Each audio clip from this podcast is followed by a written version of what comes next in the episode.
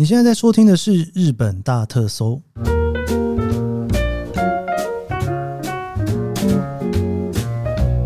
欢迎收听《日本大特搜》，我是 Keith 研究生。今天是二零二三年令和五年的七月三十一号，星期一。七月到了最后一天了，哇，这个暑假过了一半了哈。然后呢，我有跟大家聊过哈，这个日本开始放暑假的时间稍微晚一点哦，大概应该是上个礼拜吧。或上上礼拜开始放哦。总之啊，进入到八月，应该是最热、最热、最热、最热、最热的时候了吧？哦，那上个礼拜呢，其实东京不要说东京了，全日本各个地方呢都已经开始放烟火了哦，就花火大会。八月还会继续持续着花火大会的日子哈。我好像在节目都没有跟大家在聊花火大会。我觉得最主要原因是因为我也没有特别喜欢去人挤人，然后刚好也没有人揪我。是不是我身边的人都对于去花火大会人挤人的兴致比较缺缺一点点呢？诶，其实我真的是非常好奇，大家来日本会不会去参加花火大会的哦？因为花火大会这种行程，如果是在团体里面，通常是不会安排的，因为很少会去安排晚上的行程哦。我记得以前带团的时候啊，如果说今天有一个花火大会的行程，诶，不是花火大会的行程，就是今天晚上如果刚好有花火大会。在某个地方，我们理论上是不会住在那附近的，因为它附近一定特别挤，然后饭店又特别贵哦。所以我真的是没有印象，就是我在带团的那个生涯几年当中，应该是完全没有带团去参加花火大会过哦。倒是我自己是参加过很多次，最有名的在东京的那个羽田川的花火大会啊，哇，那个我去两次还三次吧，我非常喜欢啦。因为那个真的很特别哈，就是你就跟着那个河 过桥，然后过去这样子看那个花火，这样子放完，然后再收回来哈。不知道上个礼拜有没有人去看呢？因为上个礼拜我在 Fuji Rock 完全没有机会看这个花火大会。那当然，因为我这一集录音也是在前一周哈，上个礼拜我去 Fuji Rock 之前就录的哈，否则这个我应该是没有办法在音乐季的过程当中还生节目出来给大家。好的，久违的没有回复 Spotify 的 Q&A，今天我来回复一下。我上次被一个朋友敲碗，他说：“你上次不是说要继续回 Spotify 吗？”结果怎么隔周就开始回 Apple Podcast 了哈？哎，不好意思，真的是忘记了哈。让我来回复一下哈。我们上一次回到第九十四回哈，我们这一次回第九十五回。九十五回是聊到东兴观光的 Top Ten。这个阿白期待有一期可以介绍日本的巴士旅游。之前跟日本朋友参加过一次，午餐居然是提供螃蟹吃到饱，还有采草莓吃到饱的活动，觉得日本巴士旅游的气氛舒服有趣。而且原本以为参加的人年纪会偏大，但是意外的有很多年轻人。哇喂，我真的很久很久没有参加日本的巴士旅游了耶！以前我还蛮常参加的，我记得我那时候第一次来东京，我就有去参加那个 Hot Bus，我也是对那个印象非常好。我还记得哦，那一次呢，参加的那个行程啊，晚上呢有一个行程是要在，我有点忘记是哪一个饭店了，但在西新宿哦，可能是希尔顿的高层楼吃饭哦，就是那个 Hot Bus 哦，就是一个巴士的行程，但是大家都是散客直接报名的。然后时间到了就上车，然后时间结束就下车哈，所以大家都是陌生人。然后呢，我又是一个人报名，然后其实很少人一个报名，大部分都是两个人、三个人哦。我也不知道那个时候为什么，好像朋友跟我讲，我就去试试看。结果你知道我那个时候去参加的时候呢，因为到了楼上啊要吃饭的地方，然后那个导游哈，一个小女生，她就过来跟我讲说，不好意思，因为这次只有。你一个人是一个人报名的，就是没有办法帮我找一个人凑一桌，所以他就说很不好意思，就是可能要让你一个人吃两人份的餐，你可以吗？我想了一下，说，哎，这件事情是要跟我寻求我同意的吗？还是他觉得我有可能说不行不行不行，请你把那东西全部切一半呢？应该不至于吧？哦，那时候我才知道说，原来他所有的餐食啊，都是一个 set 是两人份的。然后他也没有办法把那个 set 里面的两人份拆成一半一人份给你哦，因为他就是做出来就是两人份哦，就有点像是比方说情侣去分着吃之类的哦。所以那天晚上我就一个人吃了两人份的晚餐。你知道这是我第一次做哈多巴士，又是在十几年前哦，所以对他印象超级好。然后我也有参加过，就是到了某一个城市之后，他所举办的那一种哦，那种也不错。但是螃蟹吃到饱跟采草莓吃到饱的活动，我只有自己带团的时候参加过，我没有参加过日本的巴士旅游是这样子的哦。因为我知道说有的它是那种三天两夜在北海道的。我之前节目应该有跟大家稍微聊过这件事情，就是日本的团体旅游其实是非常非常盛行的。你到各个观光景点啊，那边都会设计的非常好哈。然后呢，你如果跟团，一定会很有感觉。从那个巴士的动线啊，到吃东西的动线，全部都设计的很好哦。原因是因为他们国内的团体旅游其实是非常盛行的，所以说它整个设计规划都非常好。外国观光客来的时候，就是完全就是使用它原本就设计好的状态。好的，所以总之呢，呃，我没有参加过。好，我来研究看看有没有办法找到有人参加过的来。我自己应该是不会参加了，哦，因为这个以前带团啊，吃这个螃蟹吃到饱，我真的是吃到怕；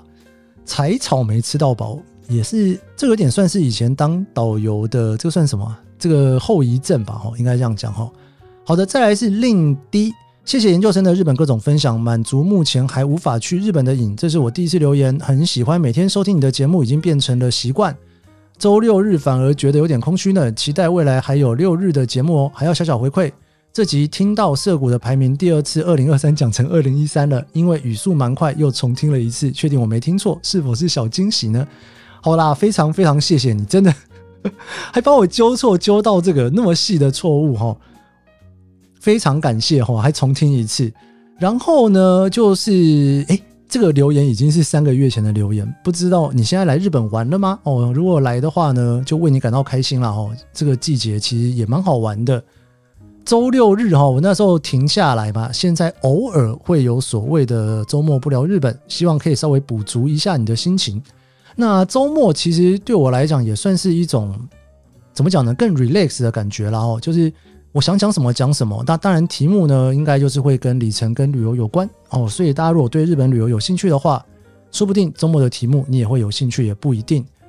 好的，再来是。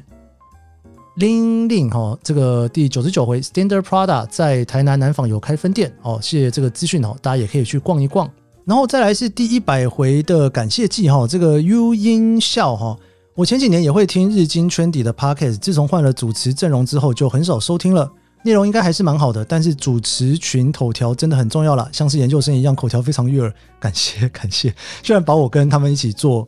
对比哈，我其实也是有一点点觉得日经圈底换了主持阵容之后，整个规划有一点点不太一样哦。但是我还是在听啦，我觉得还蛮有趣的。如果大家是听我节目也会听日文的情况之下哦，我还蛮推荐大家的哦。这应该是我在日本的 p a c k a g e 里面每周我应该都会听的一个节目。好，再来一次。Q，恭喜研究生迈入第一百集，听到一百集的音乐，有种感动的感觉。谢谢研究生分享这么多日本的知识，希望研究生可以继续持续下去，给我们更多更多日本的新鲜事。非常感谢你，哇，这个谢谢你们在一百集的时候给我的鼓励。我现在已经做到一百六十集的感谢季了，我才念你们的这个 Q&A 哈，觉得有点不好意思哈。我今天会把这个感谢季都念完哦，谢谢大家。再来，Cindy，恭喜一百集，研究生声音好帅，咦，哈哈，人也很帅，主题叙述、主持节奏也值得给赞赞，谢谢你。再来是茂 Music Channel，恭喜一百，很用心准备的内容，继续加油，持续收听，谢谢谢谢。然后陈恩，恭喜一百回，谢谢日本大特搜介绍各种日本资讯，让规划日本旅游更有方向，一些小知识也非常有趣。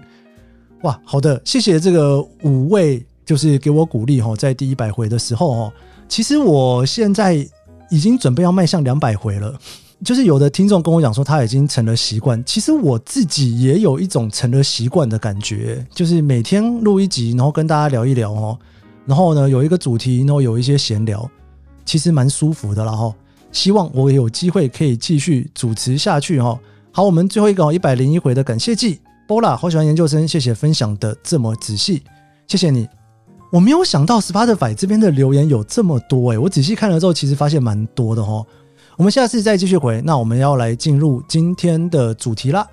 今天我们要继续再聊消龄化这件事情。为什么我对消龄化这一个题目这么有兴趣哦？原因是因为哦，像我现在自己在做社群，大家都会说社群里面啊，就是要分 TA 啊，男生女生啊，年纪大年纪小，大家都不一样。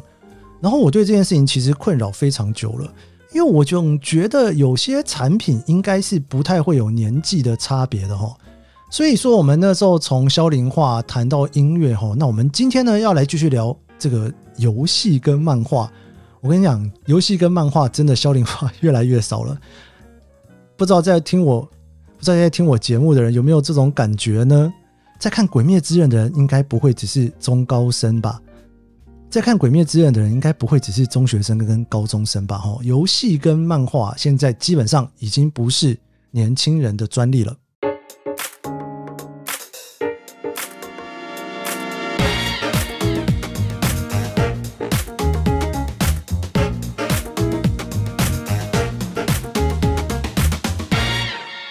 这集的日经 Trendy 哦，刚好又聊到消龄化哈，我就很兴奋的哈，想说来跟大家来聊这件事情哦。我先稍微讲一下消龄化这件事。其实如果你之前错过了哈，然后现在很有兴趣的话呢，你也可以把之前消龄化的题目找出来听哈。而且我现在有网站了，你可以从网站上面直接去寻找消龄化这件事情。在讲的事情是呢，以前我们都会常常说，二十岁的人是不是都是怎样怎样哦？这种句子哈。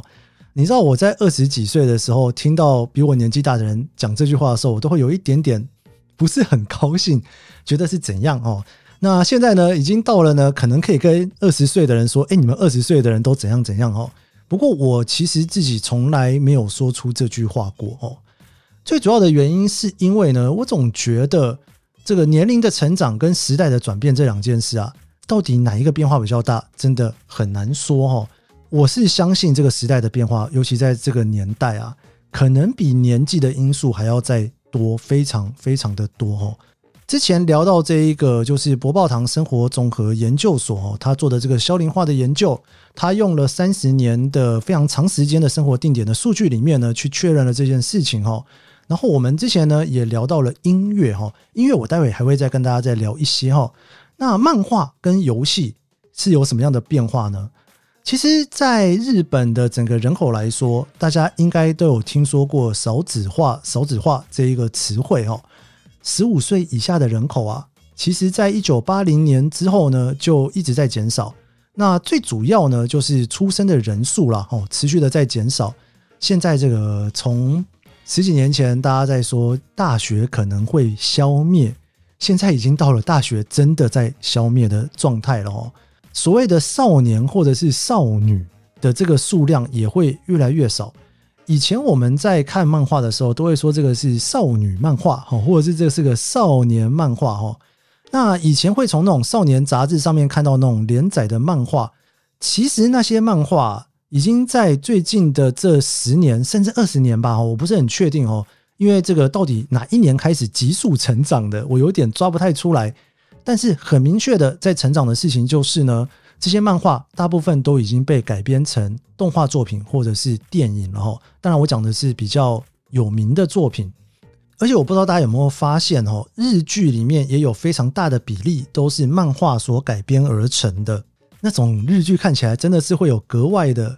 卡通感哦，就是卡通感，就是里面的人在讲话呢，就有点在刻意的装可爱哈，或者是在装萌。或者是呢，说话会语音上扬，然后呢，可能就是你会觉得它不像是一般我们平常讲话的样子。但是在日剧里面为什么会成立呢？因为那一部戏就是改编自漫画的。如果他太像正常人，可能还会被原本漫画的铁粉说啊，选角选错了哈。或者是说呢，这个男女主角啊，他并没有非常认真的在研究漫画里面那一个角色的行为，所以才会这么的不像哦。你看这个压力也很大哦。有的时候你会觉得呢，这个演员怎么那么像话剧社的演技？有的时候你又希望他的这个演技就是要像话剧社一样哦，就是漫画里面的那种漫画感一定要出来哦。好的，也就是说呢，你看哦，我们刚刚讲哦，就十五岁以下的人口，少年跟少女的数量越来越少。假设年纪大的人没有持续的在看漫画跟动画的情况之下，那这些电影跟动画就不可能会卖得好了嘛？吼。那当然，这里面其实牵扯到一个非常重要的事情哦。像我自己小时候在看漫画的时候哦，诶，我长大了之后，这些漫画的动画我也看哦。我就不讲太冷门的，我讲热门的。比方说哆啦 A 梦，好，这哆啦 A 梦呢，其实我小时候在看哆啦 A 梦的时候呢，大人会觉得那是小孩看的东西，但是等到我慢慢长大之后呢，哇，这个哆啦 A 梦要出剧场版，我有时候都会觉得想要去电影院里面看一下，或者是在 Netflix 上面哦，也会想要看一下这个最新的剧场版长什么样子哈。或者我举个例子哈，像柯南，柯南呢，我小时候在看的时候，诶，大人都觉得那是小孩子在看的哈，但是随着小孩长大了之后，柯南现在的剧场版也是卖的虾虾叫哈，所以这个我觉得从那个年代。的漫画跟动画的整个热潮是年轻人所关注的。那这些年轻人长大了之后呢，也会慢慢的哈，让这个年龄层越来越高，让更多年龄层人都会去看它哈。不过呢，其实我看这个数据啊，并不是只是这么单纯的就是随着年龄的成长慢慢慢慢的增加哈，而是真的有在大幅度的成长哈。以我看到这一个研究里面哈，漫画的 App 的使用的数据来讲啊。基本上所有的年龄层的用户都在增加哈，特别是在四十岁跟五十几岁的这一个年代的人，在二零一六年的时候啊，用户的数量呢还不到八十万，但是在过去的这六年当中啊，四十岁的人已经有四百零六万，五十岁的人有两百三十万哦。当然啦，这六年的成长呢，四十岁的人当然有一些可能是三十几岁的人，他长大了之后还继续在用，但是五十岁的人他总不会只是从四十岁上来的，对不对？所以他原生的成长的比例也是相当高的。好，我们来看这一个数据哈，在所有使用漫画的 App 里面的族群里面呢，在二零一六年啊，六十岁以上只占了零点四 percent 哦，但是到了二零二二年的时候呢，已经成长到了四点二 percent。然后五十几岁的族群呢，在当初二零一六年的时候只有三点九 percent，二零二二年已经从三点九 percent，现在占比已经占到了十三点六 percent 哦，这个真的算是大幅的扩增哦。那四十几岁的人呢，也是从十五点八 percent 一直涨到了二十三点九 percent，所以年纪比较长的这一群人，的确都是有在增加的趋势哦。那三十几岁的族群呢，基本上是我觉得改变最不大的。二零一六年大概是三十点九 percent，现在还是差不多。那当然改变最大的呢，被压缩掉的就是属于二十几岁的族群，因为它并没有统计二十岁以下了哈，它只有统计二十岁以上。那这个二十几岁的族群呢，从二零一六年占比是四十九 percent 哦，就是说这个 app 假设有一百个人在下载，有四十九个人是二十几岁的人。那现在只剩下二十九个人了哈，哇，少了二十个人呢，少了二十 percent，其实非常的多。那当然，这个原因第一个就是我刚刚说的，因为年轻的族群其实减少蛮多的，所谓少年少女的人数是变少的哈，所以说呢，上面这些慢慢的增加其实是可以预期的，但是这个变化基本上还是蛮大的哈。好，再来我们来看游戏的部分。游戏的 App 啊，在二十几岁到四十几岁的用户数呢，在二零一九年之后就大概是保持在六百万左右哦。但是呢，五十到六十几岁的用户里面，在二零一六年之后就一直在增加。二零二二年的时候啊，五十几岁的用户已经是五百零九万人，六十几岁的用户已经是两百九十七万人。大家都在玩游戏耶。不知道大家身边是不是有这种感觉呢？哦，感觉就是说年纪比较大的长辈，通通都在玩游戏呢。我们以这个下载的比例来看，哈，在二零一六年的时候呢，六十几岁以上的族群只有五点六 percent，哦，只占了所有的五点六 percent。哈，我再讲一次，就是说，假设有一百个人下载的话，有五点六个人是六十几岁以上的族群。那到了二零二二年的时候呢，已经突破了十 percent，哦。就是一百个下载里面有十一个是六十岁以上的族群在下载游戏哦。以前大家大概很难想象哦，对不对？但是现在其实真的哦，就是各个年纪的人都在玩游戏。那五十几岁的族群呢，从二零一六年的十三点九 percent，一直到了二零二二年的时候，成长到了将近二十 percent 哦。反而呢，四十几岁是微微的下降，然后呢，三十几岁呢大幅的下降，从二十八点五 percent 降到了二十二点四 percent。那二十几岁呢，也是下降的哈。这里面啊，游戏的族群特别特别的明显，五六十几岁的人呐，下载游戏的比例特别高哦。我自己是觉得哈，疫情这几年是不是影响蛮大的？反正大家都关在家里面嘛，下载游戏玩一玩，好像也不为过，对不对？所以我就看了一下，的的确确在二零二零年到二零二二年的这三年呢。五十几岁跟六十几岁的占比是一口气哈就提升了两 percent 的百分点哦，应该是真的跟疫情有一点点关系吧？哈，不知道大家现在在玩游戏的时候，是不是可以就是老少咸宜？哈，那在看动画的时候，可能也是老少咸宜。哈，